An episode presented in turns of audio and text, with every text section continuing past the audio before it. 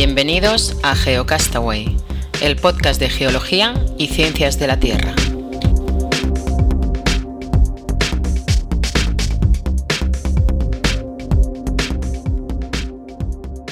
Pues hola, bienvenidos a GeoCastaway número 2 y hoy por fin sí estamos todo el equipo, a Oscar desde el otro lado del charco, yo estoy en El Salvador.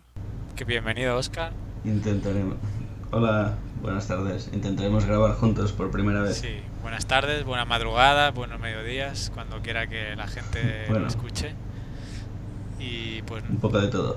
sí, porque hay gente que se lo pone esto para dormir. Espero que no sea muy tostón. Pues nada, pues ¿cómo, cómo te ha ido el regreso desde Tan- de Tanzania? Que ya he ido comentando que tuviste algunos problemitas en la casa.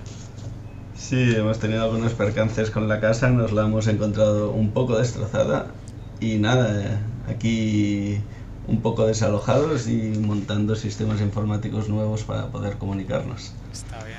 Y por aquí por El Salvador también estáis un poco animados, ¿no? Me parece. Sí, acaba de pasar un huracán, el huracán Ida, y pues sí ha habido mucho mucha afectación de- eh, en la gente, ¿no? Bastantes destrozas, ha estado lloviendo sábado, domingo, y realmente hemos tenido muchos muchas problemáticas en, en- en muchos lugares, casas que han perdido pues todo prácticamente, colchones, eh, neveras. Ayer estuvimos en campo y sí ha sido ha sido un poco de Sí, se desastre. ve bastante destroza, ¿no? Sí, ya miraremos de Mm. colgar en en el post del blog algunas fotografías.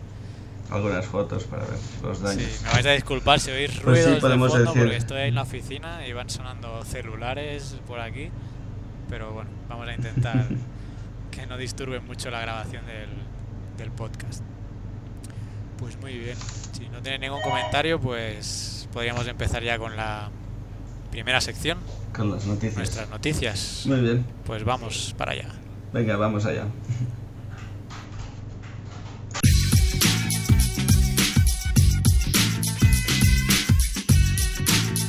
Las noticias. Ok, la primera noticia se titula El calentamiento global está causado por el hombre. Nuevas evidencias. Evidentemente, si faltaban pocas, pues bueno, una más.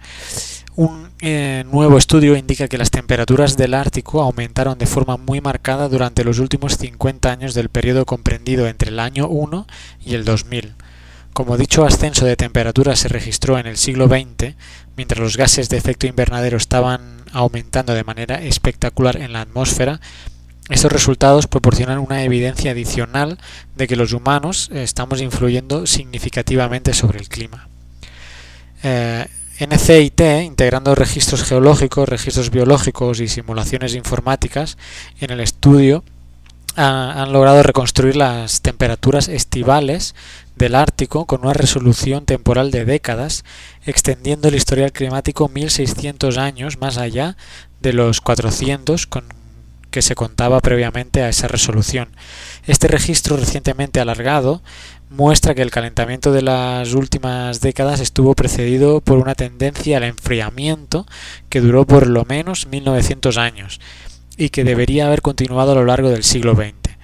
Los nuevos resultados indican, por tanto, que tal calentamiento reciente es más anómalo que lo documentado anteriormente. El estudio ha sido realizado por un equipo internacional de científicos. Eh, Darrell Kaufman de la Universidad de Arizona es el autor principal. Los resultados del estudio no solo son importantes porque aportan detalles adicionales sobre el alcance de la influencia humana sobre el cambio climático, sino también porque coinciden con el modelo climático del Centro Nacional para la Investigación Atmosférica, el NCAR, NCAR por sus siglas en inglés, que se usa para predecir la evolución futura del cambio climático. Esta concordancia aumenta la confianza en las simulaciones de la situación futura del cambio climático realizadas con el modelo. Específicamente, en el nuevo estudio, eh, es, el primero, este estudio es el primero en cuantificar a una resolución decadal de décadas un enfriamiento generalizado por todo el Ártico, desde principios del primer milenio de nuestra era hasta la revolución industrial, industrial. Durante este periodo, las temperaturas estivales en el Ártico descendieron a una velocidad de aproximadamente 0.2 grados Celsius por milenio, y ello culminó en la pequeña edad de hielo, eh, que fue un periodo de temperaturas más bajas de lo normal que acabó alrededor de 1850. Los científicos ya sabían desde hace algún tiempo que el periodo actual del calentamiento fue precedido por una tendencia al enfriamiento a largo plazo, pero la nueva reconstrucción eh, cuantifica este fenómeno del enfriamiento natural preindustrial con mayor certeza que antes.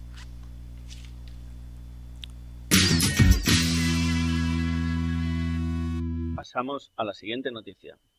El norte de la India se está quedando sin reservas de agua subterránea. ¿A dónde va el agua subterránea del norte de la India? Según un equipo de científicos, está siendo bombeada y consumida por las actividades humanas, principalmente para irrigar tierras de cultivo, más rápido de lo que los acuíferos pueden reinarse por los procesos naturales. Los investigadores basan sus conclusiones en las observaciones hechas por los satélites GRACE de la NASA. Si no se toman las medidas necesarias para asegurar el uso sostenible de las aguas subterráneas, las consecuencias para los 114 millones de residentes de la región pueden incluir un colapso de los rendimientos agrícolas y una escasez severa de agua potable, advierte Matt Rodwell, de la NASA. El agua del manto freático proviene de los procesos naturales de filtración hacia el suelo de las precipitaciones y otras aguas de la superficie a través de la tierra y las rocas, acumulándose en los acuíferos, que vendrían a ser unas cavidades y capas de rocas porosas que están formadas por grava, arcilla, arena. En algunos de estos depósitos subterráneos el, el agua puede tener miles a millones de años. En cambio, el nivel de agua se renueva cada año de manera natural.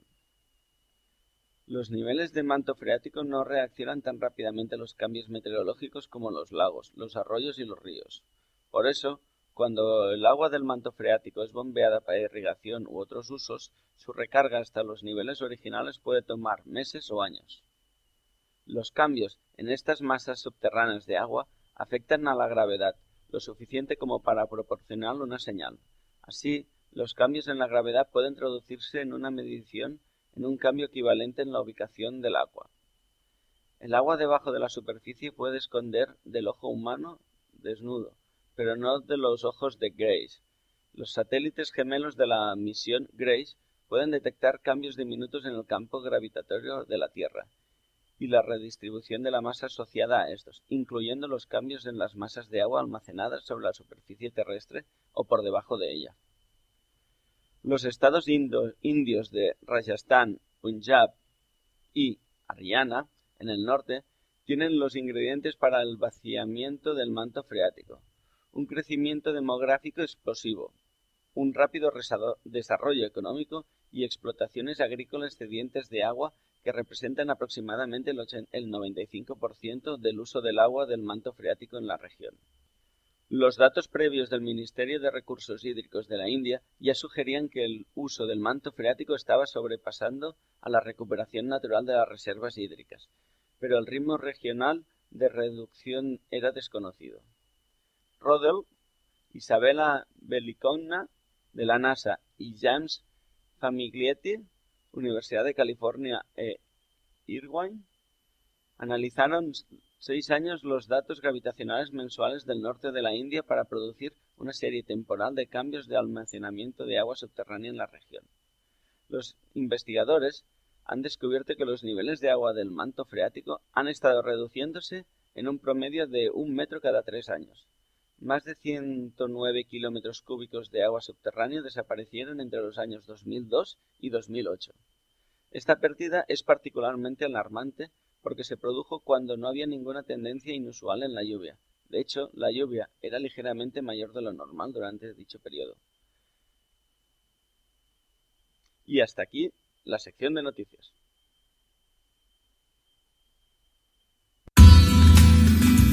El tema de hoy.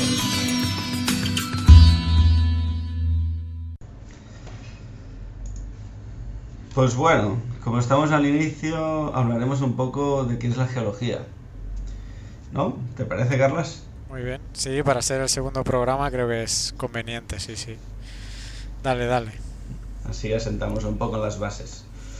Muy bien, pues bueno, la geología, típico y tópico, viene del geo, que quiere decir tierra, y logos, que quiere decir estudio. Es decir, es la, estudia, eh, es la ciencia que estudia la tierra, el interior del globo terrestre, la materia que lo, lo compone, su mecanismo, su formación y muchos más, etcétera. Eh, podemos decir que engloba como un compendio de diferentes ciencias o disciplinas autónomas, pero que tienen puntos de conexión, que podemos pasar a detallar un poco. Una de ellas sería, por ejemplo, la cristalografía.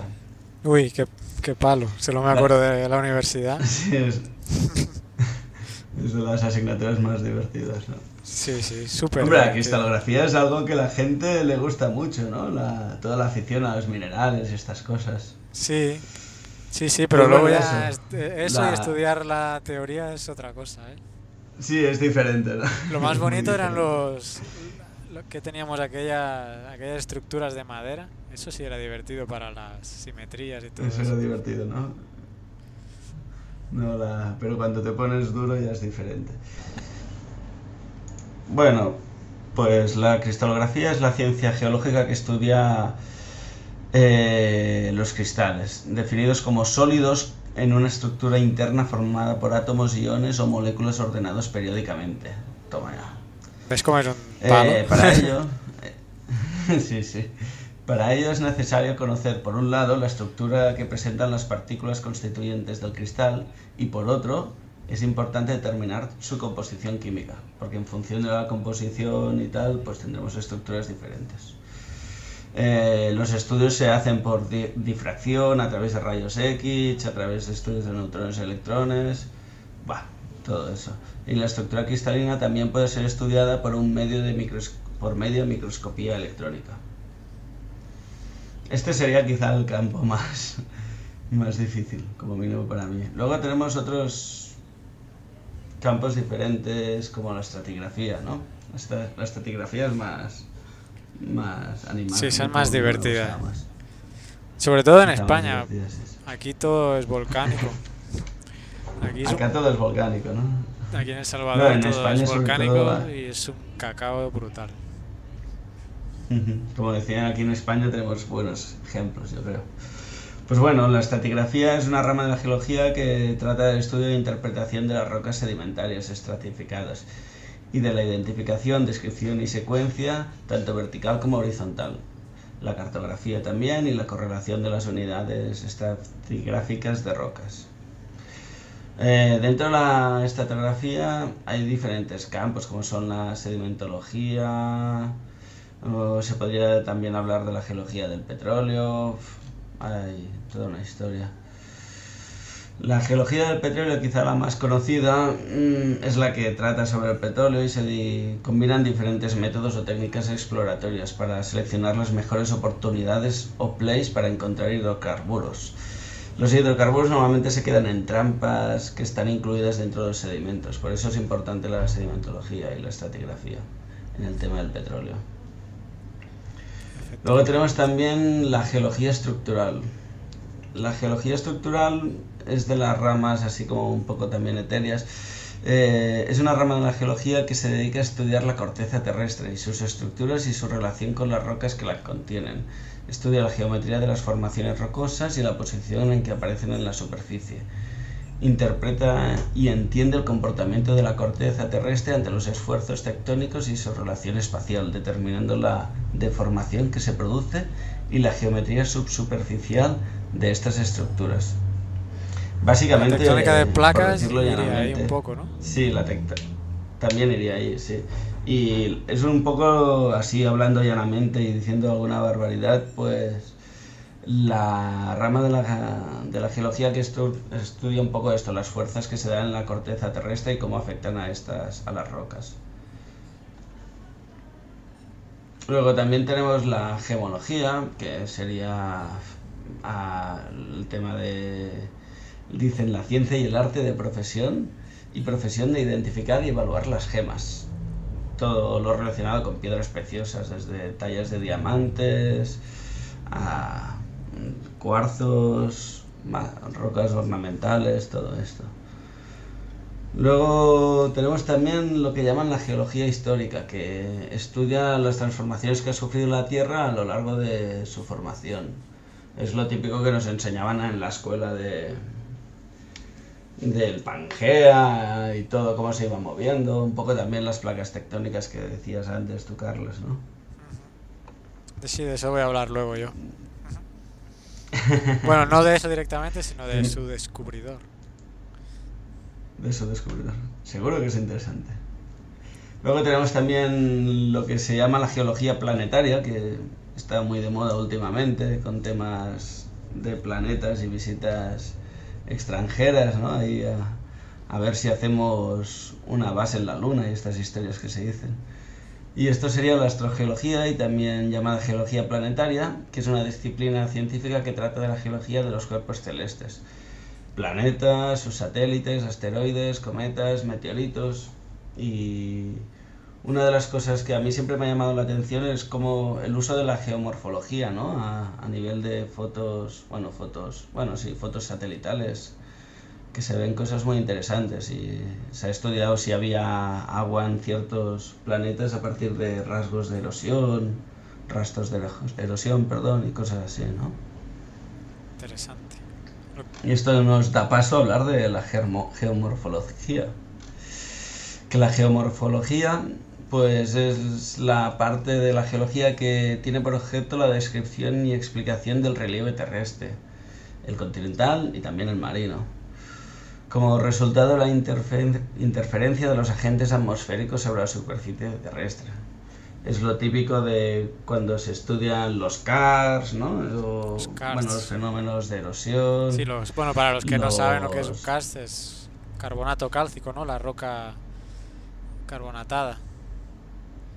Sí, cuando se erosiona, ¿no? las típicas cuevas, las zonas de cuevas. Con las estalactitas si no recuerdo mal, es un nombre de, de, la antigua Yugoslavia, no sé si ahora de Eslovenia. Sí, yo, es, que es una región que se llama Kars, ¿no? De Eslovenia. Que es muy calcárea, con muchas cuevas. Sí, viene de Eslovenia, sí. Sí, ¿no? De Eslovenia.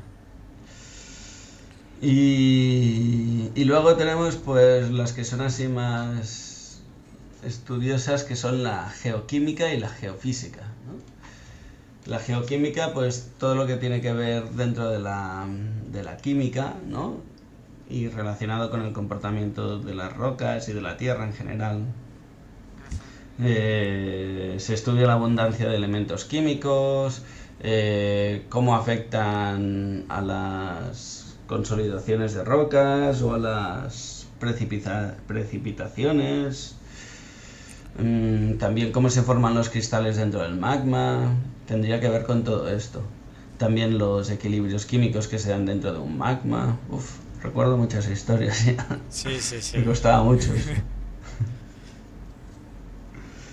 y luego la geofísica, pues estudia la Tierra desde el punto de vista de la física. Eh, cómo ciertas condiciones o ciertas ondas que atraviesan la Tierra pues nos permiten determinar diferentes tipos de roca. Un caso muy conocido es, por ejemplo, lo de la detección de terremotos, ¿no? Cómo se hace, las ondas S, las ondas P, que hablábamos en el otro episodio. Bueno, sí se supo que También se estudia... las zonas, ¿no? De las zonas de la Tierra se sabe mediante geofísica. Sí, bueno, exacto. Todo lo que es el núcleo, de la Tierra se determinó. Sí, sí. Es una ciencia que nos aporta mogollón. Tenemos temas de gravedad, magnetismo, mareas, terremotos, tsunamis, campos eléctricos, fenómenos sísmicos. Sí, bien interesante. ¿Qué más? También tenemos, tenemos muchos campos, ¿no? También tenemos la hidrogeología, que este, tanto a mí como a ti, me parece que nos gusta un poquito, ¿no? Es el misterio de encontrar agua bajo la tierra. exacto, el misterio de encontrar agua. Pues la hidrogeología sería la rama de la ciencia geológica que estudia las aguas subterráneas, en lo relacionado con su origen, su circulación, sus condicionamientos geológicos, su interacción con los suelos y las rocas, los humedales. Y temas de estado, si está en estado líquido, las propiedades físicas, temas bacteriológicos, temas de captación, como hablábamos. Aquí no se habla mucho, pero también, ¿por qué no decirlo? Un poco la, la hidrología superficial, ¿no? que también interacciona con la subterránea. Sí. Pero bueno, todo lo que tendría que ver con, la, con el agua y las ciencias de la Tierra. Interesante. Luego, también tenemos la paleontología, que es quizá uno de los campos más famosos de la geología, ¿no? Que ha dado Sí, para gracias a hacer Jurassic Park. gracias a Jurassic Park.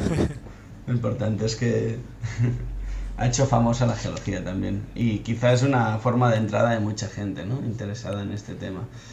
Pues bueno, la paleontología sería la ciencia que estudia e interpreta el pasado de la vida sobre la Tierra a través de los fósiles, básicamente. Es decir, eh, a partir de los restos que encontramos, pues de ahí intentamos esclarecer o ten- entender cómo vivían antes los nuestros antepasados, animales en general. Sí. Y nos sirve de- para datar, ¿no? Mm. Sobre todo allí, porque aquí en los volcánicos, Sí, pero encuentras nos- un fósil en una capa, sabes el periodo que, en que vivió, ¿no? Y puedes datar esa capa de sedimento.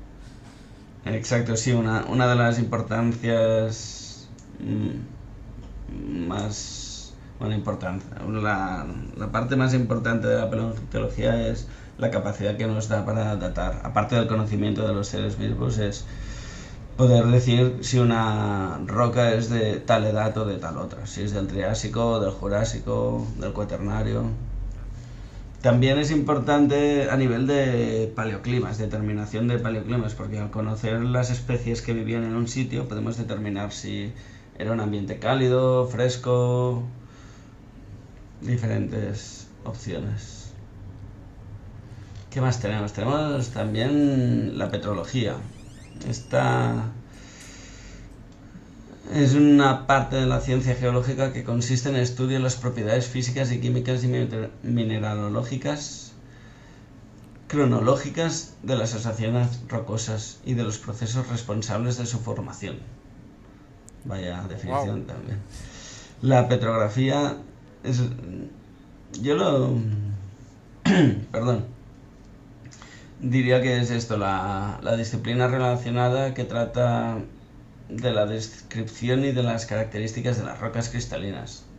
Y sobre todo se pueden mirar estas características a visu, que decimos, es decir, con el ojo, o a través de microscopio. Que normalmente en, en geología se trabaja con microscopio de luz polariz- polarizada para captar mejor las, las diferencias. Si aviso, digamos, es pegar un martillazo a la roca y lamerla y ver, ¿no? Exacto, sí. ¿no? Hablando así. Sería básicamente eso de tener un, un tallo fresco, un corte fresco, perdón, y, y de ahí ver las características. Está claro que nunca tenemos que mirar un corte que no sea fresco, porque puede estar muy alterado y engañarnos un poco la roca, que ya lo tienen eso que engañan. Sí, sí. Y por último, así importante, quizá Carlas lo tiene más claro que yo en El Salvador, Uh, no te pues vulcanología, no te ¿no? Que. ¿no? Es un caos. Pero bueno, sería. Es un caos. Sería la, la parte de la geología que estudia los volcanes, la lava, el magma y los fenómenos geológicos relacionados a estos, como puede ser también un poco a veces la misma sismología, ¿no?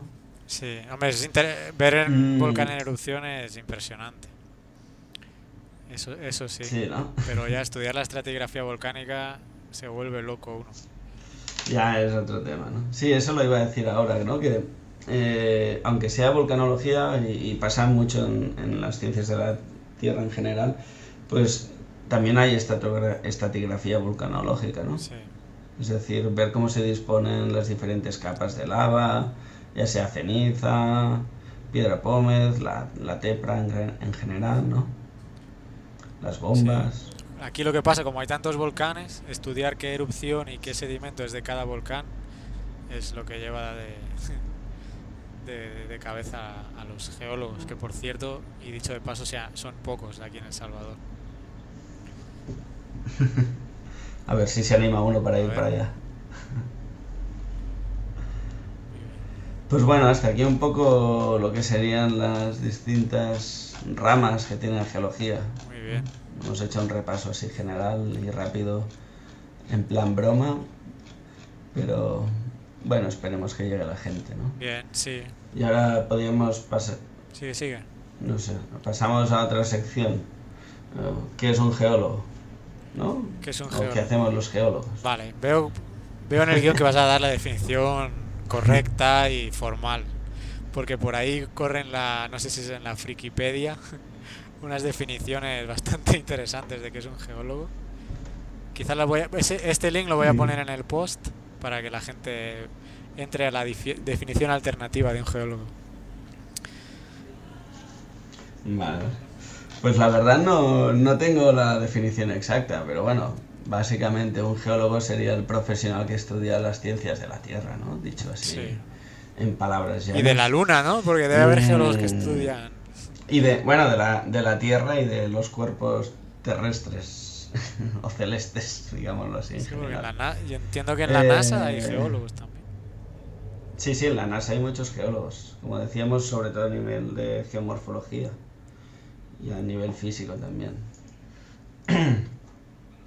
Pues bueno, mm, esto, un geólogo sería el profesional que se dedica al tema de las ciencias de la Tierra. Aquí en España básicamente tenemos profesionales que vienen del mundo de la geología y profesionales que vienen del mundo de la ingeniería geológica, ¿no? Que se dedicarían más a- al estudio de los, del comportamiento mecánico de la Tierra, ¿no? Del suelo, vamos, perdón. Y los geólogos abarcaríamos más el resto de campos que hemos comentado anteriormente. Mm, De geólogos tenemos en todos los sitios, tanto en sitios públicos como en sitios privados. Como decía Carlos, tenemos geólogos en la NASA, en España en el INME, en Europa en algún organismo que el cual desconozco, seguro que debemos existir también a nivel europeo. Y por otro lado estamos en el sector privado, ¿no? que es otro de los sectores donde más salida tenemos. Desde estudios de impacto ambiental, estudios hidrogeológicos, estudios de terreno, estudios para minería, ¿no? Un Sí. poquito de todo. Carlas, por ejemplo, hace estudios de riesgo. Sí, deslizamientos, inundaciones. Mm, ¿Qué más? Inundaciones, geología para el desarrollo, ¿no? También a través de acciones humanitarias. Sí, Podemos decir que se tocan muchos campos. También está el, el campo científico puro y duro, ¿no? A través de las universidades y empresas que dediquen, no sé si hay muchas, hay más de, ¿no? sí, ahora con el recorte de, de los presupuestos, Sí, ahora la cosa está jodida. pero sí, vaya, que los geólogos vemos que aunque parece que están ocultos, pero que están en todas las facetas de, digamos, de, de la vida, ¿no? Sí, hay- El- hay que pensar el eso, que- hídrico, en la búsqueda de agua, en la construcción de, de edificios, de carreteras. O sea que realmente sí se necesitan geólogos para, digamos, el funcionamiento normal de una sociedad. Sí, porque tenemos que pensar que en nuestra sociedad hay muchísimos, por no decir casi todos los elementos de nuestra vida co- cotidiana provienen en parte de la geología, ¿no? De- desde un vidrio hasta una pared de mahón, el plástico de nuestro bolígrafo, Sí, sí. La explotación minera casi también. todo tiene que ver con la geología. de minerales Sí, y de incluso de pues sales y, y otra el petróleo mismo. O sea, sí está eh, est- estamos en, en muchas facetas de, de la sociedad. Y también, mira, he estado leyendo aquí un poquito, también oceanografía nos estábamos dejando, ¿no? Que es importante también. Y ahí hay geólogos trabajando. Y bueno, Muy bien. como conclusiones, todas aquellas actividades profesionales que guarden relación con la geología y las ciencias de la Tierra, que eso lo engloba todo, como decía. En general. Muy bien. Pues Pues bueno, hasta aquí un poco el repasillo que hemos hecho a qué es la geología en general y qué es el geólogo y qué muy bien, hace. muy bien. Espero que les hayan gustado a la gente y, y les animamos a que sean geólogos y que estudien las ciencias de la Tierra. Pues si quieres, va, pasamos a mi tema, y que va un poco relacionado también con el del episodio primero. ¿Te rato. parece? Muy Me bien. parece.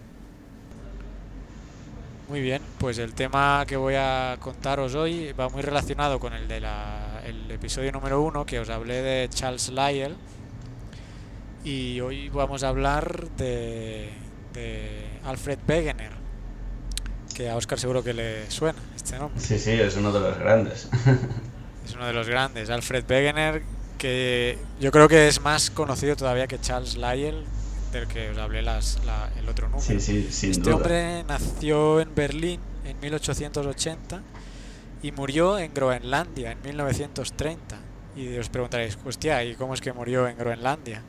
Pues el hombre era un geofísico y meteorólogo alemán y, y estaba haciendo pruebas de meteorología y climatología. Y murió precisamente en Groenlandia, pues haciendo eh, observaciones meteorológicas ahí, en Groenlandia y estuvo haciendo pues hasta tres expediciones hizo en Groenlandia hasta que al final pues encontró la muerte ahí. Pero por lo que es conocido este hombre y como he soltado un poco antes cuando hablabas de las disciplinas y de la tectónica y de la y de, bueno de las disciplinas no pues este hombre empezó a intuir lo que iba a ser lo de- la tectónica de placas la deriva continental en- en definitiva eh, y pues en 1911 eh, se interesó por el descubrimiento de unos restos fósiles de vegetales de idénticas características morfológicas que estaban hallados en lugares opuestos del Atlántico. Y aquí viene lo de la paleontología, ¿no? La Sí, es lo que paleontología decíamos explicaba un poco de antes, ¿no? De que la importancia de la paleontología que no es solo conocer los bichos, sino que da muchos aportes a otros campos de la geología, ¿no? Pero en ese momento había una paleontología ortodoxa y entonces esa pa- paleontología explicaba tales fenómenos recur- recurriendo a hipotéticos puentes de tierra firme que en su día unieron las diferentes masas continentales.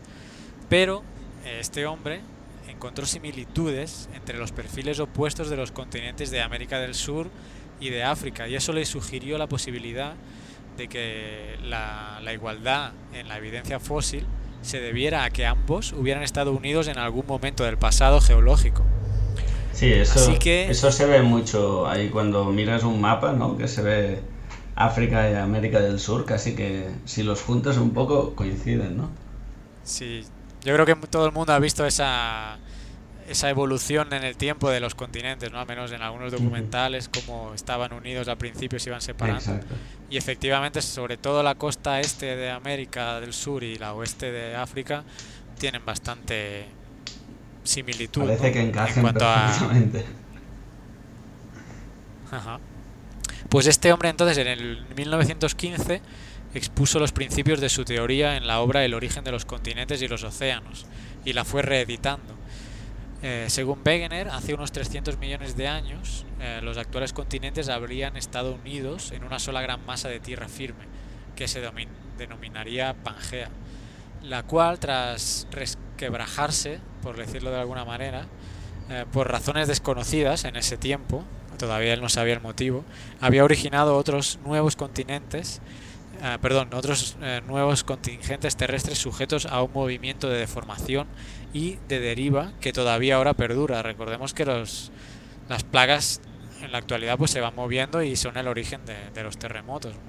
Sí, Son- sí, todo se mueven mueve. milímetros por año, pero en definitiva se sigue moviendo. Pues bien, este hombre planteó esa teoría que fue recibida eh, de una manera totalmente hostil y en ocasiones Típico, ¿no? incluso Esto. violenta. Siempre que se saca una teoría de estas nuevas, toda la comunidad Sí. científica se pone en contra, ¿no? Sí, ¿a dónde vas, hombre? ¿Cómo van a estar juntos? Suerte que no los comulgaran, ¿no? A este o sí. No, no, ya todavía en esa no. época no. en esa época todavía ya, ya había pasado todo eso. Pero vaya, alguna, pues sí, alguna desconsideración y a lo mejor marginación al respecto seguro que tendría.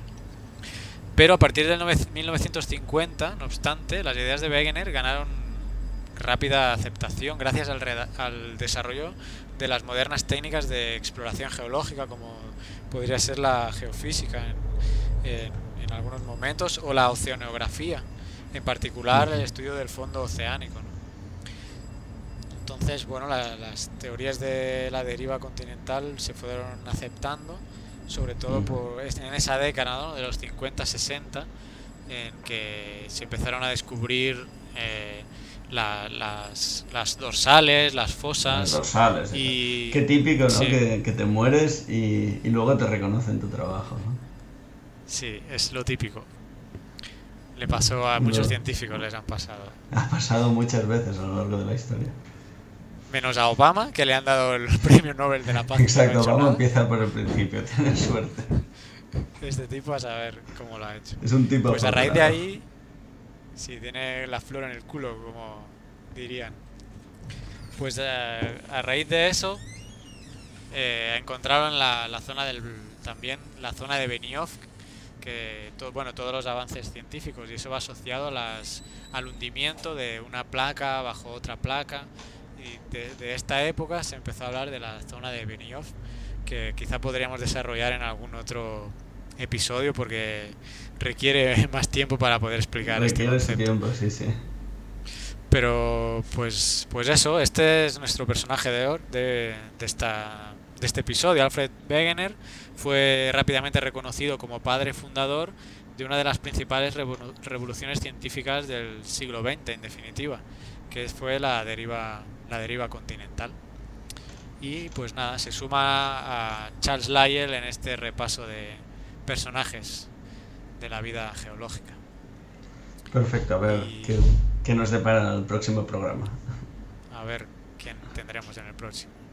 Pues hasta aquí el tema de hoy. Si te parece, podemos pasar a nuestra última sección y, acabamos el podcast.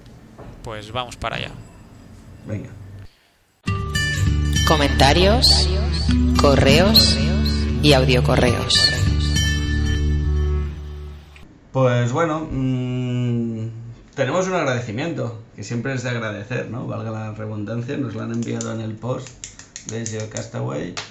Y lo dice Gabriel Fernández Muñoz, que nos da la enhorabuena por el cast, dice que nos conoce a través de Geografía para Llevar, que es otro podcast. Y nada, que es geólogo y se alegra de que haya un podcast sobre geología. A ver si poco a poco vamos mejorando y se va sumando más gente. Sí, nos da ánimos. Nos da ánimos. Así es. Exacto. Y a ver si animamos a más gente también. Pues muchas gracias a, sí, a Gabriel. Y nada, que difunda la palabra geológica y que difunda este podcast también. Así cuantos más seamos, pues nada, más aportes y más sugerencias tendremos. Que precisamente esa es la, a lo que voy, ¿no? También que nos podéis enviar sugerencias, comentarios, preguntas Preguntas que nos ayudan a hacer el programa. Nosotros. Sí. Tenemos un mail que es geocastaway.gmail.com Tenemos la página web que es geocastaway.blogspot.com y tenemos un Twitter que Oscar no tiene Twitter todavía, pero se va a hacer uno, me ha dicho. poco a poco me voy a meter ahí, sí. Y el Twitter es geocastaway, arroba geocastaway, y ahí vamos pues colgando noticias relacionadas con el tema. Y como hoy no hemos tenido ninguna pregunta, ni ninguna sugerencia, ni nada, lo que estábamos pensando es pincharos un poco desde aquí, desde el programa, y haceros una pregunta a nosotros, para que nos la respondáis vía tanto vía correo electrónico como si nos queréis poner un post en el blog, aunque siempre se agradecen más los audiocorreos para que os oigamos la voz. Y pues pensábamos preguntaros qué diferencia hay entre eh, cuando se siente un sismo o se registra un sismo, cuál es la diferencia entre la intensidad y la magnitud. ¿Sí? ¿Cuál es la diferencia entre la intensidad y la magnitud de un sismo? A ver, a ver qué les parece a la gente. ¿Tú lo sabes, Oscar? sí, hay respuestas. Aquí lo sabemos. Yo me lo sé. Me lo sé, me lo sé, pero mejor no decirlo en directo por si la cago. Está bien, esperaremos a que nos escriban o nos envíen eh, audio correos. Y si no lo sabéis, también enviaros un audio correo diciendo, pues no tengo ni idea, y me gustaría saberlo y tengo esta otra duda. Así que nada, esperamos eh, todos vuestros aportes que seguro van a enriquecer este podcast que todavía está en paños menores, en el número 2. Está verde, verde, verde está. Está verde, sí, sí. Tenemos que mejorar muchas cosas. Las conexiones entre El Salvador y España todavía no se nos da muy bien esto de grabar en la distancia, pero vamos a ir mejorando. Pues nada, yo creo que hasta aquí podríamos dejar el, el podcast de hoy. ¿Qué te Sí, parece? Me parece bien. Hay que mejorar, pero me parece bien. A ver si la semana, ahí el mes que viene tenemos más aportes y más cosas que explicar también. Sí, bueno, Oscar, que el mes que viene voy para Navidad a España, entonces creo que podríamos grabar, A ver si hacemos, podríamos grabar podemos grabar face conjuntamente, face. que viendo Sí, hombre, claro face sí. to face sería una maravilla eso. Claro que sí, ya vamos a buscar bien la fecha y vamos a grabar juntos, que se acerca Navidad. Vale, a ver si grabamos juntos y desde mi casa. Con un poco de suerte ya estará arreglada. Ah, También es A verdad. ver si tenemos suerte. Vamos a celebrar mi llegada y, y- y tu casa también, que volverá a la vida. A ver, a ver. Pues nada, Pues bueno, sí, sí, nos despedimos. quedamos así para el mes que viene, ¿no? Pues sí, emplazamos a todos nuestros oyentes, les damos muchas gracias a todos y que nos sigan escuchando y que difundan la palabra geológica. Hasta el mes que viene, compañeros. Adiós, Oscar. Adiós, Carlos. Hasta el mes que viene.